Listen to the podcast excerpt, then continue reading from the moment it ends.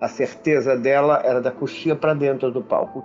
Ela cultivava o que eu acho a coisa mais preciosa para o artista: a dúvida.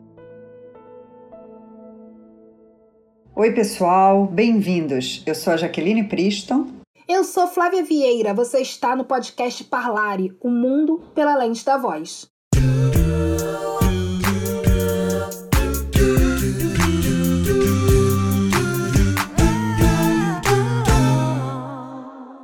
Dona da voz mais longeva do teatro brasileiro, Bibi Ferreira é filha de um ator e uma bailarina. Como ela mesma gostava de dizer, nasceu no teatro. Em 1941, estreou profissionalmente no palco, uma tentativa do pai de recuperar a companhia de teatro dele, que passava por uma crise. Deu muito certo. Ela criou a própria companhia, fez musicais, apresentou programa de TV, dirigiu grandes atores tornou-se a mais importante atriz do teatro brasileiro. Ela nasceu e viveu no teatro e usou como ninguém seu instrumento vocal. A voz para o teatro tem uma grande importância. É necessário ter uma boa técnica para obter a projeção adequada aos diversos palcos com suas diferentes acústicas. É imprescindível uma dicção impecável para dominar as palavras. E se somarmos a isso uma atriz com uma formação sólida, esse instrumento é tocado com maestria. E nós tivemos a sorte de encontrar o figurinista Marcelo Marques, que trabalhou com a Bibi por muitos anos e se tornou amigo pessoal dela. Bem-vindo ao Parlare, Marcelo. Queria agradecer a vocês por virem perguntar a mim, que sempre fui um amigo privado da Bi, que nunca fiz questão de postar fotos com ela ou nada disso, porque não me interessava, de virem perguntar a mim o que, que eu pensava dessa mulher. Onde estará você nessa tarde ainda azul em que chegou ao rio? Pedras, ruas, edifícios, no caminho mais difícil, chance de encontrar alguém sumiu, mudou. O ciclo da vida diz que a gente nasce, cresce e morre. O ciclo de uma estrela seria: nasce, cresce e brilha. Bibi Ferreira morreu em 2019, mas seu brilho segue iluminando o teatro brasileiro. Sua primeira vez em um palco foi ainda bebê, para substituir um adereço de cena.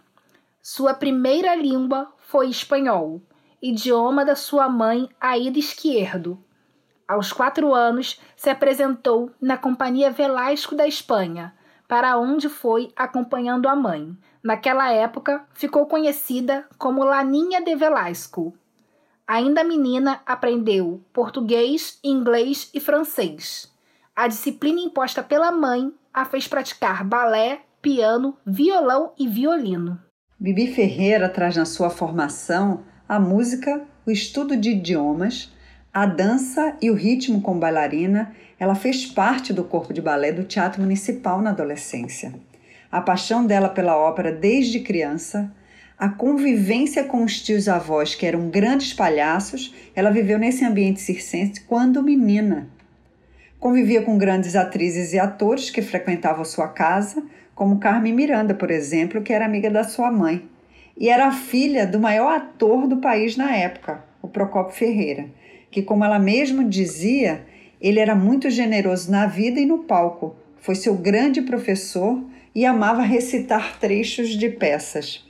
Com isso, ela respirou teatro, técnicas e teve grandes modelos que influenciaram na sua carreira e na sua voz. Mas nem tudo foram flores, né, Jaque? A Bibi foi apresentada ao preconceito muito jovem. Aos nove anos de idade, foi recusada no Colégio Sion por ser filha de artistas. Como a gente já disse, sua estreia profissional foi na companhia do pai e a peça foi muito bem sucedida. Mas o segundo espetáculo fracassou e durou só quatro dias, porque a tradicional família brasileira não suportou pai e filha interpretando um par romântico. Pois é, Flávia, ser artista naquela época não tinha um glamour de hoje, que elas viram celebridades. A sociedade não aceitava conviver no meio de artistas, achava um ambiente promíscuo. Imagina o impacto de pai e filha vivendo um romance. Pois é, a gente está falando já que da primeira metade do século XX ainda, né? É importante a gente situar o tempo. Nas décadas de 40 e 50, ela se dedicou ao teatro e fundou a própria companhia. Atuou no Brasil e em Portugal. Foi uma das primeiras mulheres a produzir peças de teatro no Brasil. E sua técnica vocal, Flávia, foi desenvolvida junto com sua carreira. Inicialmente, aos 17 anos, ao lado do pai que a dirigia. E ela dizia que quando estavam em cena, ele dava um jeito e sinalizava para que ela elevasse a voz para que o público a ouvisse. Ele sempre se preocupava com isso. Foi experimentando seu instrumento vocal na estrada com o Teatro Mambembe. Aprendeu muito sobre o uso da voz e dicção com Henriette Morinot, a famosa Madame Morinot, uma atriz francesa com grande experiência em teatro clássico que morou no Brasil que foi professora de uma geração de grandes atrizes na época. Bibi foi sua aluna e a convidou para dirigir sua companhia de teatro. Na década de 1960, ela estreou os musicais My Fair Lady e Hello Dolly. Ela vira referência em teatro musical no Brasil. E a gente fica achando, Flávia, que hoje é que o Brasil bomba com teatros musicais, né? Mas naquela época, ela se revelou uma das mais incríveis atrizes de musicais no Brasil por ser uma artista completa. Ela atuava, dançava e cantava. Quando ela fez My Fair Lady, a direção da peça foi supervisionada na época pelo irmão do autor, que veio ao Brasil para ver como estava a montagem e ficou até a estreia. Nossa! Que foi magnífica. A Bibi foi um sucesso absoluto. Depois a convidaram para fazer Hello Dolly, onde contracenava com Paulo Fortes, o maior barítono brasileiro do século XX, com quem Bibi dizia ter aprendido tudo sobre canto lírico com ele. Já que para tudo, o que é um barítono? Flávia, existe uma classificação de vozes no canto erudito. Na voz masculina, temos o tenor, que é a voz mais aguda do homem cantada, o barítono, que fica no meio, e o baixo, que é a mais grave. O barítono é a voz masculina intermediária. Ela sai dos agudos do tenor e vai até os graves do baixo. Jesus, que falta que faz uma educação musical. Gente, aí você vê aquela ópera, aquilo tudo lindo, assim, e, e, olha só a quantidade de técnica que tem que ter. Mas já que conta mais sobre Hello Dolly. Então, esse musical também foi supervisionado no Brasil pelos americanos. E você não acredita, a Bibi deu um jeito de ir a Nova York para trocar ideias com nada mais nada menos a grande atriz de musicais, a Ginger Rogers, que também fez papel da Dolly lá. Ela já era um sucesso. A atuação da Bibi foi impecável e a crítica falou que ela tinha todos os atributos para o papel, desde o talento vocal e cômico até o physique de rôle apesar da personagem não exigir tanto da potência da sua voz, o que ela poderia dar muito mais como cantora. Por aí você tira o nível da atriz Bibi Ferreira já naquela época.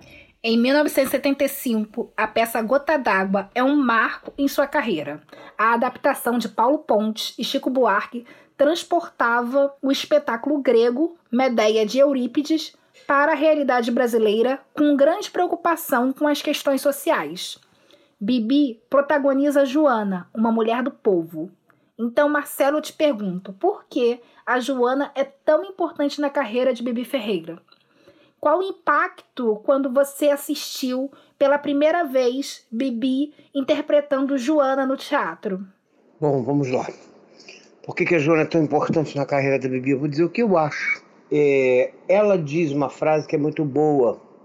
Ela diz representar a própria infelicidade e injustiça que sofre o povo brasileiro foi algo muito importante. Frase dela. Eu acho que a Bibi, apesar de toda a facilidade para o trágico, não tinha eh, no repertório dela, até onde eu conheço, ela teve no dramático, não no trágico. E é uma luva para ela, né? Tanto que na sequência veio a Piaf, que ela fazia uma entrega que era incrível. Na sequência, né? Foram anos de sucesso de Joana, né? remontando e tudo. Eu vi na, na última remontagem, graças a Deus. E vi muitas leituras depois que ela me chamava para todas. É, eu acho que é isso, ela vai no trágico. É, e são monólogos enormes, dificílimos, e ela dá conta daquilo com uma. parece com uma facilidade imensa. Eu sei que trabalhou que nem uma moura naquilo, e com peso ela alcançava, ela, ela acessava aquela violência daquela dor de uma forma, ela disponibilizava isso para a plateia, que é o segredo do trágico, né? É, ele, ele, você sem ter que fazer e passar por todos os horrores que ele passa, você você vivencia aquela catarse toda, né? Aquele binômio que eu uso sempre para tragédia, que não é meu isso, eu aprendi e concordo plenamente e uso é, que a, a tragédia precisa provocar duas coisas na plateia para ser edificante, o horror e a misericórdia. O impacto de assistir a Bibi, eu fiquei como ficava todo mundo. Eu fiquei achatado, eu fiquei é, devastado com a dor daquela mulher. A gente tem que lembrar que é, era tão sério aquilo que foi escrito pelo marido dela, pelo homem que ela amava, e ele morreu no meio da temporada. Ela estava no velório, voltou para o teatro para fazer a peça, fez o espetáculo e voltou para sepultar o homem. É, um dia eu perguntei a ela, falei, me perdoa, me permita perguntar para você por que, que você fez o espetáculo no dia que ele morreu?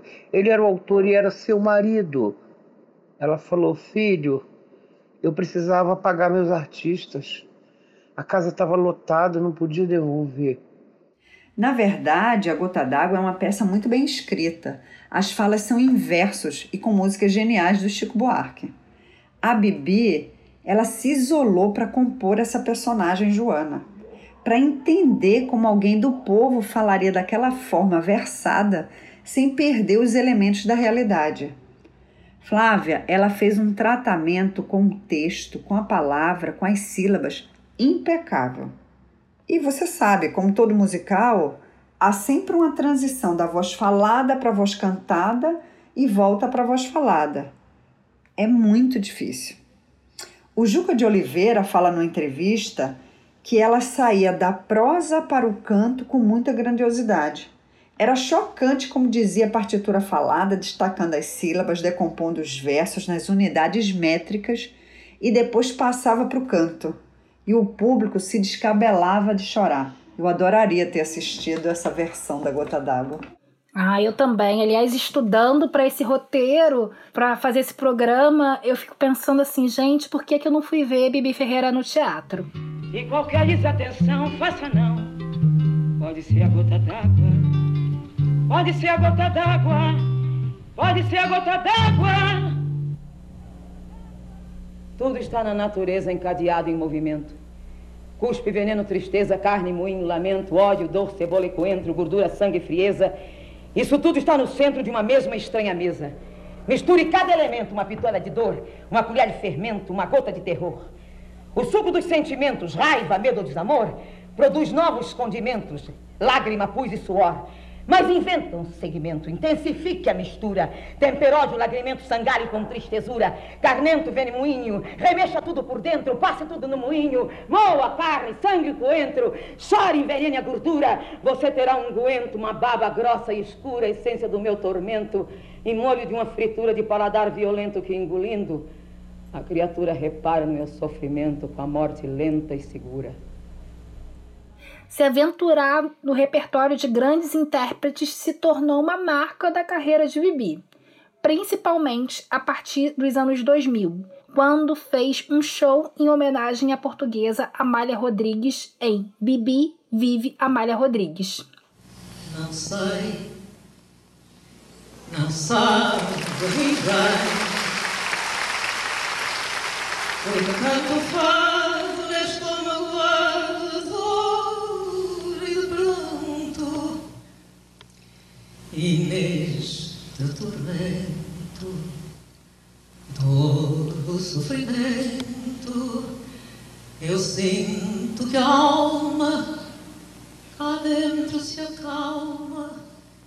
Depois, ela vem com um show. Bibi Ferreira canta repertório de Sinatra. Esse show, Flávia, surgiu de uma brincadeira nos bastidores em torno de um certo temor que o cantor tinha. Olha só. Segundo Bibi, era conhecido como o efeito Sinatra, o medo de abrir a boca para cantar e a voz não sair. Mas ela diz que a voz dele nunca falhou. Flávio Mendes, maestro da Bibi, adaptou os arranjos para a textura vocal dela e ele disse: Não conheço nenhuma outra mulher que tenha, que tenha feito um espetáculo só com músicas de Sinatra. Flávia, vale ressaltar também que a Bibi nunca ficou rouca, nunca perdeu a voz ao longo de toda essa carreira. Tinha a voz perfeitamente colocada e apoiada no diafragma. Marcelo, você já trabalhava com a Bibi quando ela decidiu fazer esse espetáculo? Eu, eu trabalhei com Bibi desde 88. Eu conheci em 88 trabalhando. Fiquei muito amigo da família, fiquei amigo dela, amigo da filha, amigo da família, amigo da família, vi os netos crescerem. Viramos grandes amigos dela, era uma grande amiga, tá? Não só minha, era uma grande amiga dos amigos. Ela acolhia os amigos. Existia um famoso jantar de domingo onde ninguém precisava avisar que ia, os amigos. Eu sempre avisei, eu, eu considerava é, abuso. Aí a Neide atendia e falava, Marcelinho, já, você sabe que pode vir? Eu falei, não, tem que perguntar. Que era um jantar simples, onde ela acolhia os amigos dela. Não era uma mulher que ligasse para luxos. O luxo dela, o refinamento dela, era com a arte dela. É, então, para mim, o Sinatra já era numa fase muito difícil de assisti-la. Eu reconhecia o gênio que era.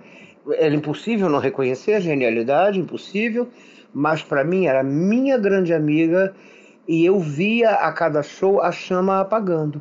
Como foi a preparação dela para interpretar as canções de Frank Sinatra? Eu só acho que a preparação do Sinatra foi a vida toda. Aquele repertório, ela tecnicamente com certeza preparou muito pela exigência dela com ela mesma, mais do que exigência, ela se cobrava muito seriamente.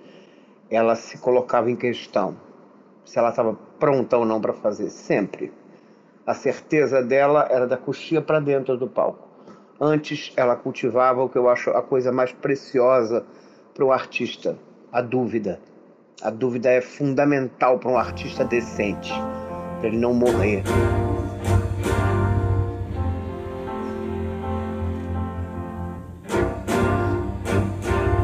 Now the end is near, and so I face the final curtain.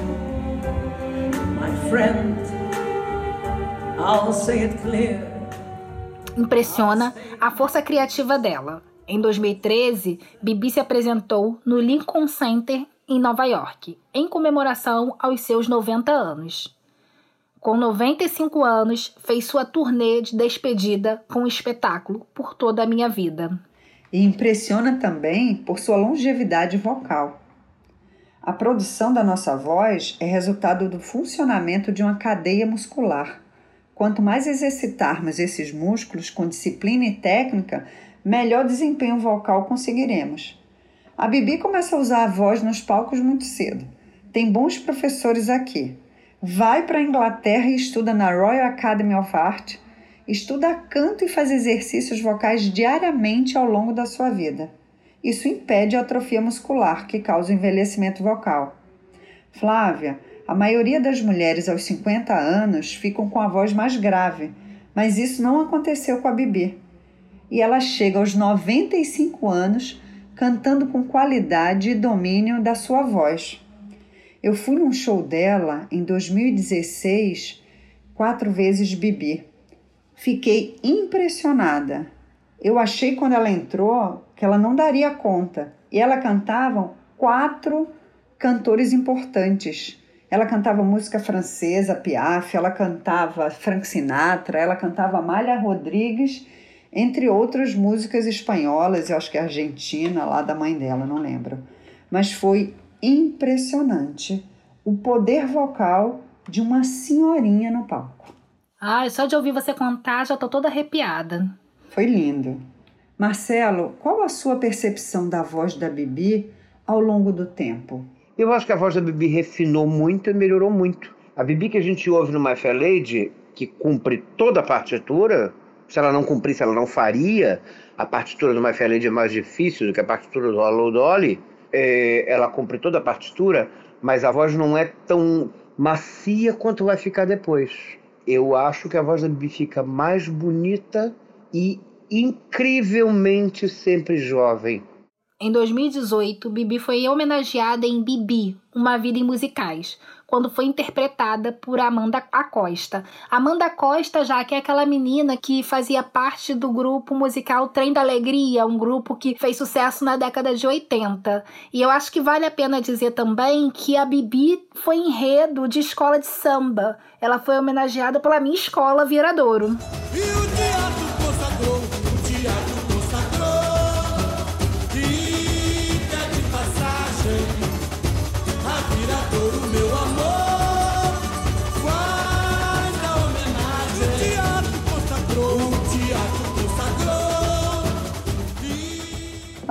bacana, Flávia. Realmente a Bibi traz uma história incrível, né? A gente estudando, pesquisando.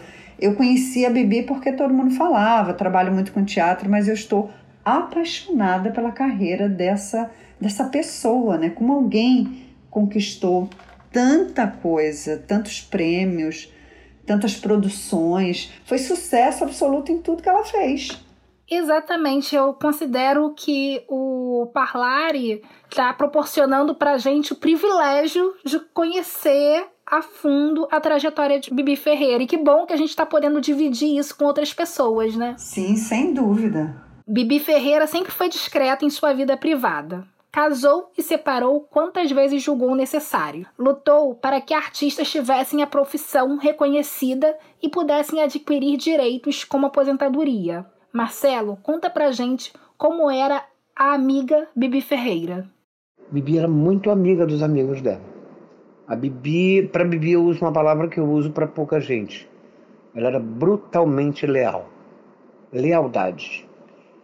É, eu me lembro que meu primeiro Natal na, na Bibi, eu passei acho que dez natais lá, ou nove.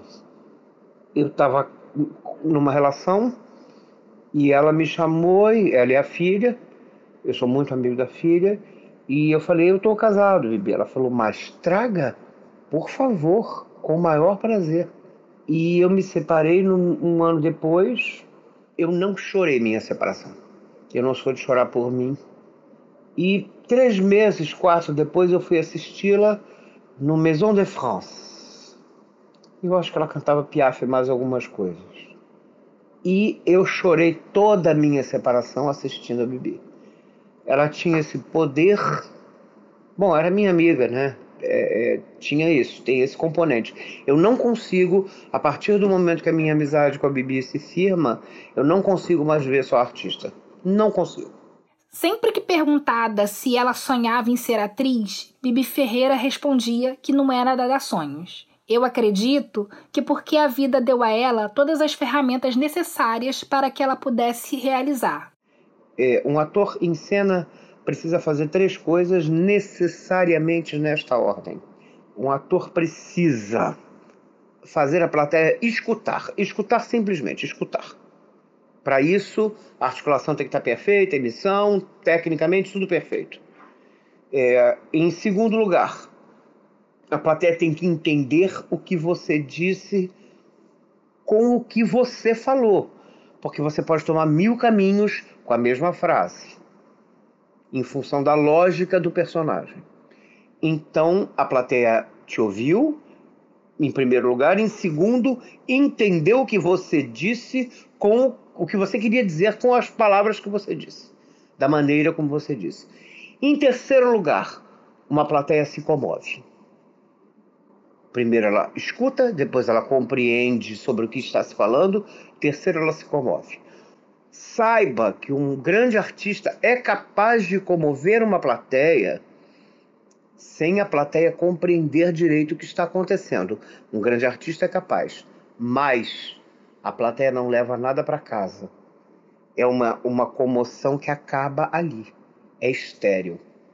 Para a plateia levar para casa, e ela sabia o que era fazer uma plateia levar sentimentos para casa. Fez isso a vida toda? Ela disse para a plateia levar para casa alguma coisa, para ficar nela isso guardado ela precisa compreender antes de se comover. Flávia, ela tinha muita disciplina que veio da mãe. Acredito eu, porque ela dizia: Eu estou aqui por causa da minha mãe. E do pai, ela herdou o profissionalismo, respeito com o público. Ela tinha que saber seu texto e falar alto, ele sempre frisava isso. E com ele aprendeu que o bastidor do teatro era sagrado e ela lia uma peça por semana.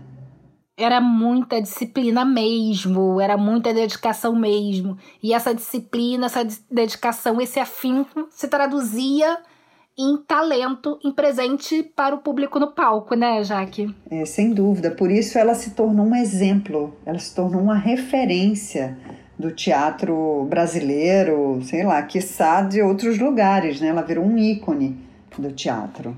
Eu quero agradecer ao Marcelo, que foi muito querido e atencioso com a gente desde o primeiro momento. Obrigada, Marcelo, por compartilhar a memória que você tem de ter vivido e convivido, trabalhado com Bibi Ferreira, com a gente e com o público do Parlare.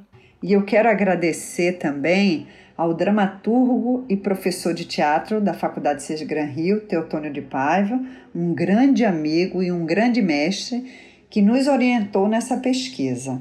Obrigada, Teutônio. Um beijo. Jaque, vamos para a dieta vocal? Claro, chegou a hora do nosso quadro Dieta Vocal.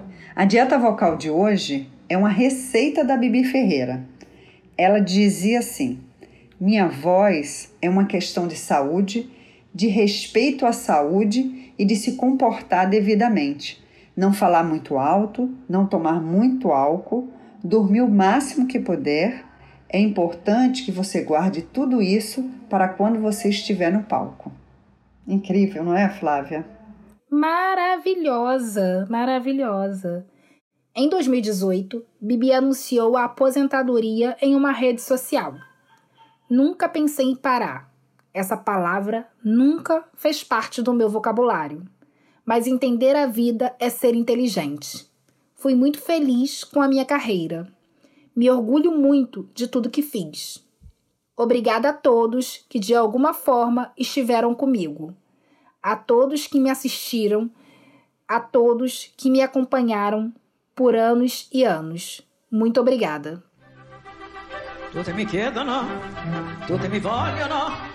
Donne e ragazzi, vecchi fanciulle, qua la parrucca, presto la barba, qua la sanguigna, presso il biglietto, qua la parrucca, presso la barba, qua la sanguigna, presso il biglietto, qua la parrucca, presso la barba, qua la sanguigna, presso il biglietto, Figaro.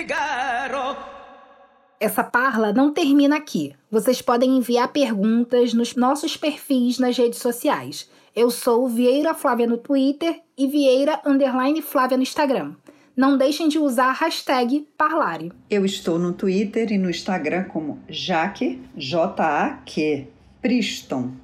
Aproveita para seguir nosso podcast no seu tocador favorito. É muito importante também que você avalie a gente nos aplicativos de podcast. O roteiro é de Flávia Vieira, a edição de som do Sérgio Cruz. Estaremos aqui quarta sim, quarta não, para ter essa conversa com você. Eu sou Jaqueline Priston e até o próximo Parlare.